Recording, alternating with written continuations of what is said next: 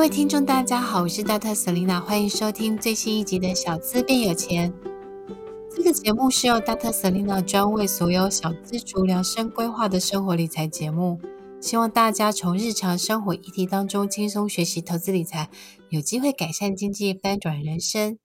那今天我们要分享的一个主题呢，是跟着台积电一起赚钱，如何轻松掌握半导体投资致富。今天呢，我们很开心呢，又再次请到了自主 ETF 的达人啊、呃，也就是老吴，来跟我们分享一下我们今天要讨论的这个主题。那因为老吴本身呢是在半导体产业工作，所以他应该对这个主题有比较更多的一个了解。我们欢迎老吴。呃，大家好，Selina 好，我是老吴吴一勋。老吴，我们其实我们的护国神山呐、啊，是全世界的焦点了，对不对？然后，因为呢，台积电现在呢，不只是在台湾，在呃，竹科、中科，诶，台积电在中科也有吗？中科有，对不对？对。然后南科嘛，对不对？对，然后即将要呃，已经到美国亚利桑那那边去凤凰城嘛，对不对？对。然后接下来熊本也也在二零二四年要量产，对。所以看起来就是全世界都很爱我们的台积电。那我们台湾的股民也非常的爱台积电，台积电就是带动整个世界的半导体嘛。那我想要让大家先有一个简单的概念，就是说半导体产业分，比如说它的上游、中游、下游是怎么区分？比如说台积电可能是上游这样子，那中游是什么？下游是什么？可以请给我们简单的概念，然后让大家知道说，哦，那台积电的相关的上下游的这些厂商是什么？这样子。半导体产业链，哦。假设我们从晶片从无到有这样制作出来的话，我们可以分上游、跟中游、跟下游。那最上游的话呢，就是 IC 设计。那 IC 设计主要就是把一些呃做一些线路的呃设计，然后把功能设计出来。那之后呢，再交给呃晶圆制造，就是台积电跟联电或是力积电。他们去做呃晶圆制造跟代工的部分，把晶片做出来。那做完之后，最后面还有一些封装跟测试，就是我们的那个封测厂。那这个封测厂的话呢，就是有日月光啊、西平、历程，对，就这些封完封装，气格这些都是。哎，对，封装完之后呢，再来最后面是有呃半导体的晶片的通路商，那通路商。可能就是一般人比较会存股的标的，就是大联大物业，对，跟智彰。嗯、那在呃，一般在做呃台积电的供应链，还有一些，比如说他们在制作晶片的时候需要用到的设备，或者是用到的化学原料，那这些，嗯，也是呃台积电会的相关供应链。这个台湾也是有一些厂商。我们其实就简单就是从 design house 嘛，对不对？然后到晶圆代工厂。晶圆代工厂之后，可能就有封测，对不对？对，封测，然后到后来有检测，大概是这这这些去做区分。那因为我自己，我自己本身是有去投资一些半导体的一些嗯设备供应商，或是检测这样子。每一年我会选选一个产业去半导体的这个产业稍微去了解一下。那我想要问一下哈，就是老吴，因为那个台积电在。美国跟日本跟德国都要设厂，那其实这个对于相关半导体的厂，就是它的这些供应商，应该算是一个大的利多吧？哎，其实，嗯，我反而比较保守一点，应该，那，其实，在不管是美国，那先从先讲美国好了，因为美国它设的是四奈米厂，那一般来说，台湾的这些供应商，不管是设备或是材料。他们供应的都是比较偏向是，呃，在台积电自己的呃，假设晶圆制造中又有分前段跟后段。那前段呢，就是做那个几纳米、几纳米的这一些呃制程。那台湾的设备商主要偏的供应的东西都是比较偏向后段。那后段可能就是比较偏向是封装的部分，嗯、就是先进封装的部分。对，那如果在呃四纳米那边呃设厂的话，其实台湾有一些可能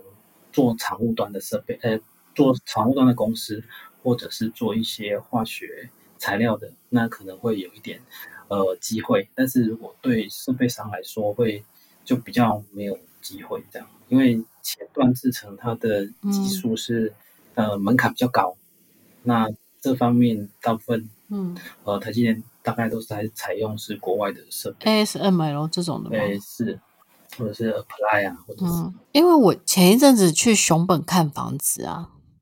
那我也有去熊本的台积电，就是外面参观，然后我发现熊本的台积电盖的速度，感觉起来是非常的超前的耶。然后他们，我陪我日本的朋友跟我说，因为日本的工人是分三班去加班，然后所以那个工厂的进度其实是。好像蛮 on schedule，然后二零二四年就要打开始量产了。就是就是亚洲人还是我觉得、嗯、比较有效率，吃苦耐劳的特性。因为很多人有问我去熊本看房子，我我稍微可以再利用这个时候跟大家也分享一下。我去熊本的时候，我发现就是当台积电的那个厂盖的差不多快好，那台积电旁边是其实是 Sony 那。熊本那个地方本来就是日本半导体相关的厂商他们聚集的那个地方。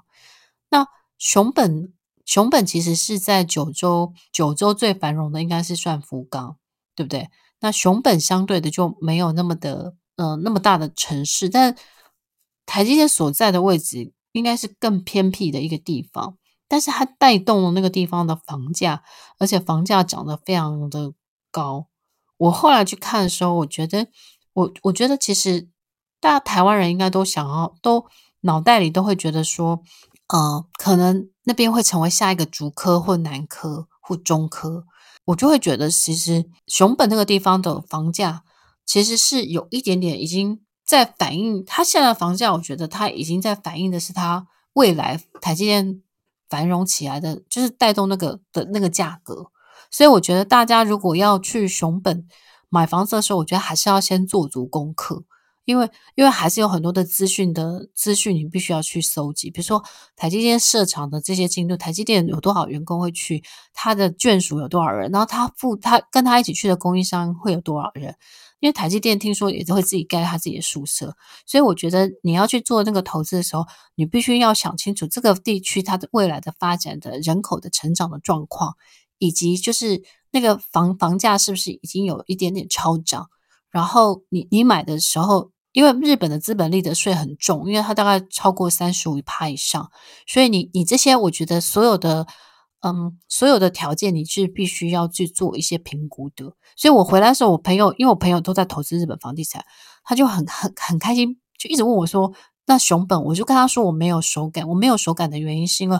我觉得有很多的资讯是你必须要再再去有更多的资料去做评估，而不是说你觉得诶，他可能会成为下一个主科，那你就你就好像嗯盲目的去投资。所以我觉得投资海外房地产本来就有一些风险，那有很多的资讯是你更要去做呃，就是做足了功课这样子。好，所以这个是我简单也因为我们这一集有做台积电，所以谈到日本，我稍稍微简单分享一下。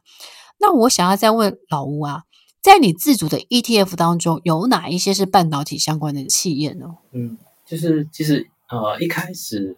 呃半导体相关的企业占我的自主里面的比例不是太高。那我主要都是找地基起的买。那直到去年二零二二年，有那种从一月跌到十月那，有很多公司都跌到我觉得还是蛮便宜的位置。那特别是去年因为有那个晶片库存呃堆高的因素嘛，所以很多半导体公司都我认为都跌到一个还蛮值得买入的价钱。那从去年开始，我就蛮多半导体公司嗯陆续买到，我的比重会稍微高一点，但是其实说高也也没有到很高，就我顶多因为我持股比较多，所以大概一两趴以上，我觉得占我的比投资比例就蛮高的那。包含我现在看到一个就是，呃，嗯、台积电跟文茂、翼龙，然后环球金、联咏、联发科、历成跟启邦，对，嗯，大概是这些是比例比较高一点。因为我有投资中美金，所以环球金我会看一下，而且因为我觉得环球金跟中美金的，我觉得他们是非常的，嗯，对半导体产业，我觉得他们是非常有前景的，因为也而且也做很好的布局的公司这样子。那我想要再问老吴一下哈，就是说一般啊小资族啊，对不对？因为我觉得半导体产业其实也是蛮复杂的，而且那个产业的这个技术的这个层次，或是它的这个竞争，其实也是都是蛮激烈的。那小资族呢，如何挑选适合自己的半导体相关的企业去投资呢？其实半导体相关的企业真的很多，啊，然后有在稳定获利的公司也很多，像汉唐也是啊，我的呃好老公股里面有汉唐，不过汉唐。其实也是经历过很多事情哎、欸，嗯，对，之前有一些经营权经营权之争嘛，然后有一一段时间股价其实也跌得蛮凶的，然后最近又回来了这样，所以我我觉得半导体产业其实它整个的波动算是大的，心脏要很强。嗯，对，就是比较适合啊卫星一点的配置啊，就是、嗯、就是你占比不要太多了，因为它波动太大了。然后我觉得大部分大略可以分成两个部分啊，就是说，呃，心脏比较小的，就是比较稳定，喜欢稳定领息的这一种半导体相关的企业，就可以去选一些封测股啊，或是通路股，就是呃，力成、启邦啊，或者是这也是封测，然后通路股的话，就是刚刚讲的那个智上，呃，大联大跟文曄。那不过最近也很飙。可是我后来发现一件事耶。因为封测其实我去年也是有研究，但我发现呢，就是外资还有那个投信，其实给封测的本益比很低耶，就是他们其实都很赚钱，但是它股价都很委屈耶，像像像是南茂好了，南茂之前也蛮好，但是股价其实就是我就会觉得他们可能都会觉得封测是一个比较成熟的产业还是怎么样，或是它的成长性没有那么好。我反正呢，就是他们给封测的本益比其实是很低的。你看，框日月光就知道了，日月光的股价其实，你如果跟它的 EPS，其实它也不是非常高的本益比。对对，因为相对呃一些联发科那种 IC 设计的那种成长性来说，就是在封测大部分都是可以估得出来的。的价钱就是它不会有什么太大的变动，嗯、所以就比较没有一些想象空间，那就是比较实在的发鼓励，然后本一比当然可能就十倍、十出倍一点点，对，很低，就是就是它不会像呃有一些有一些像是我举例好了，像半导体检测可能高一点，这个可能也是跟听众分享，就是说，呃，如果说这个产业它的成长性没有那么的，就是没有那么多多的想象空间的时候，可能外资跟法人三大法人给他的那个本益比就就就不会那么高，所以它的股价其实也都会相对的，就是比较稳定，波动可能也没有那么大啦。Okay. 对，但是还是很大啊。我后来发现，像南茂有没有？它好的跟不好也是也是几乎差一半，有没有？半导体它其实很明显的受到景气循环的影响，嗯，对，如如果跟一些可能传产股或食品股比起来，就算是风较稳定的风车，但其实它要杀也是就是有二三十趴的的涨跌这样，嗯，对，所以我觉得如果大家。想要投资半导体产业，我觉得大家或是才投资半导体产业相关的个股，我觉得大家都还是要花一点时间去了解整个半导体产业，还有就是说它的这个呃获利啊、成长性啊，然后这个比如说半导体里面半导体产业就分很多，我们刚刚前面已经有讲了嘛，上上游、中游、下游，比如说有封测啊、有检测这些，那每一个封测、测检测其实各个都有不同的 player，就是它有不同的厂商，然后它有。它可能就有不同的竞争态势，然后也有不同的业绩的呃状况，所以其实我觉得这些都还是大家要先做一点功课的。但我想要就是也也也问老吴一下，因为其实如果大家都没有时间做功课，那是不是可以就如果他看好半导体，那他是不是可以改买半导体相关的 ETF？对，我觉得就是一般如果不是在这个行业里面的。大概很难，你可能听过，下次又听到，你又不知道他在做什么。但是，对，因为半导体厂商真的太多了。然后，买，我觉得半导体 ETF 是一个不错的选择。但是半导体 ETF，我觉得也是像刚刚讲的，就是说，因为它在占半导体的整体的公司里面比重可能会有四五成甚至更多。那像现在这种市况还比较好的时候，大家就会买得很开心，因为它就是慢慢涨，慢慢涨。但是其实如果把这个 ETF 拉去去年这样。看，就是你从一月份跌到十月份，那大家可能又会有不一样的想法，就是就是你买半导体 ETF 的时候，它其实波动也是会蛮大，只是说平均起来会比买个股还要好一点。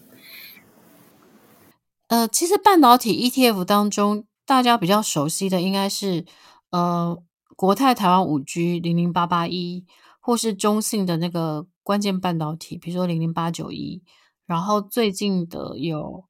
呃，可能群益的半导体收益，比如说是零零九二七，其实有蛮多半导体相关的 ETF。还有最最近的那个零零九二九这个月配的富华台湾科技游戏，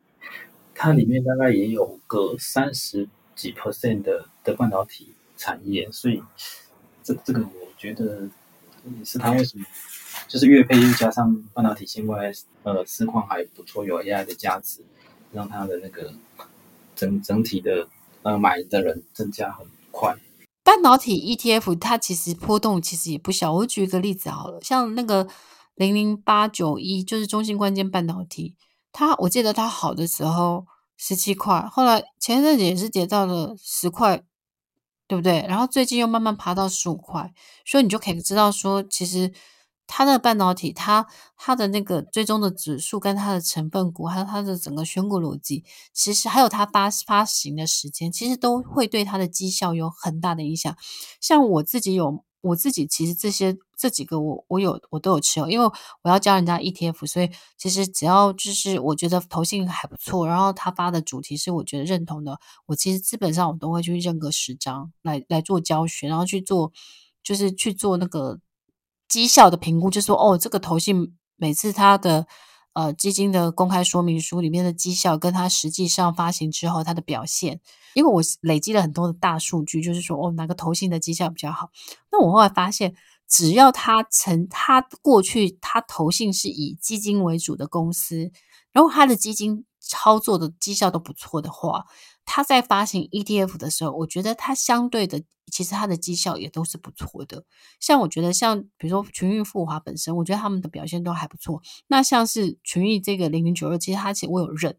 那我就发现说，诶，它其实跟它发行的时间可能也有一点关系。它发行的时间那时候台股相对比较低，所以它现在其实也是涨到了从十五涨到十六点二九。所以我觉得，其实如果说应该是说，你认同半导体产业，但是你又没有像老吴那么厉害，有此时间自主 ETF 的话，那我觉得其实有一些的，我我们刚刚讲的几个，当然不，我们没有推荐任何人买任何的 ETF，我们只是举例说，哦，其实都有市面上都有呃蛮多的这样半导体的 ETF 是你可以去去做选择的。那当然里面你可以再去研究它的要追踪的指数跟它的选股逻辑，还有它的成分股里面有哪些，那。你就可以去做一个简单的一个选择，这样子，对不对，老胡？对对对。不过我觉得我还是要提醒一下，就是其实现在就是因为从几乎是从去年十月就一直往上涨，涨到现在，然后也陆续发行了一些 ETF，是半导体相关的，或者是呃电子类股比较多的。那如果是在这个时期一直慢慢买的人，就会觉得。就是这一段绩效真的都还不错，像我一些朋友他就会想说，呃，零零九二九是月配，那他几乎是把呃所有的的资金都投在这一档上面。那现在看起来当然都还不错，只是说它毕竟是我觉得是相对，呃、如果之后有那种剧烈的回档或是波动，它也会有蛮明显的波动，因为它的呃电子零组件或是半导体产业两个加起来大概就五。五十 percent 以上，那我觉得还是就是比较偏卫星的配置会比较好，不然到时候那个有大波动的时候啊，会